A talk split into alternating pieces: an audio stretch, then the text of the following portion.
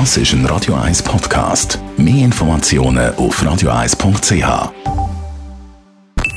Die Morgenkolumne auf Radio 1 präsentiert vom Grand Casino Baden. Grand Casino Baden.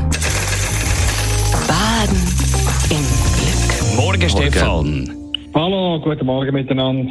Die Jungsozialistinnen und Jungsozialisten haben am Wochenende eine Initiative lanciert. Die fordern, dass Leute, die über 100 Millionen Franken Vermögen haben, dass die müssen zahlen und damit eigentlich gegen Klimawechsel müssen mitblüten. Wie siehst du das?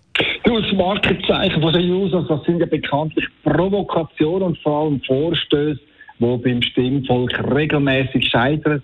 Und zwar kläglich.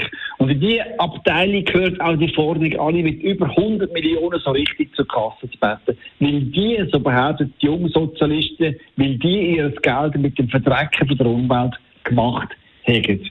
Gut, das klingt so zeitgemäß, aber es ist ein pauschaler Vorwurf, der in meinen Augen perfid und abstrus ist.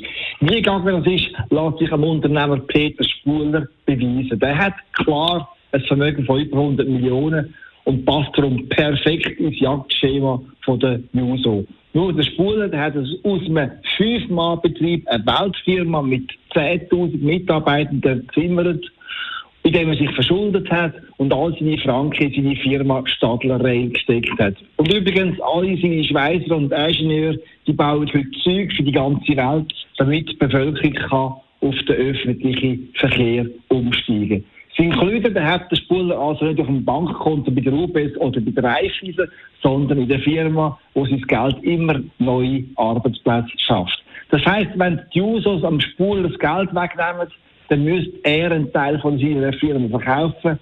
Das aber wäre schlecht für die Arbeitsplätze, das wäre auch schlecht für die Innovation von der Firma und das wäre am Ende schlecht auch fürs Klima. Und genau so wie im Spuler ging es Filmen in dem Land. Ganz viele Reiche sind Familienunternehmerinnen und Familienunternehmer, also Leute, die mit dem eigenen Geld eine Firma aufgebaut haben und auch mit ihrem Geld andere Firmen oder Start-ups finanzieren. Sie schaffen so Arbeitsplätze, die mit Innovationen auch zur Reduktion vom CO2-Ausstoß beitragen. All das zeigt, wie absurd die Forderung der JUSO ist denen mit über 100 Millionen einfach einen Großteil vom Geld wegzunehmen. Und dann dürfen wir eins nicht vergessen, es ist, ist ja nicht so, dass die Reichsten in dem Land zu wenig Steuern zahlen würden. Genau das Gegenteil ist der Fall. Es sind die 10% der Reichsten, die den Großteil, nämlich exakt drei Viertel von der Steuern zahlen. Aber eben, Zahlen und Fakten, die kümmern die Usos nicht im geringsten. Viel lieber machen sie auf Klassenkampf und, und auf Radau und am Schluss auch noch auf Kosten von unserer Umwelt.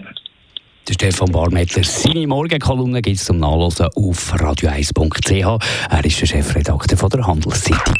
Die Morgenkolumne auf Radio 1.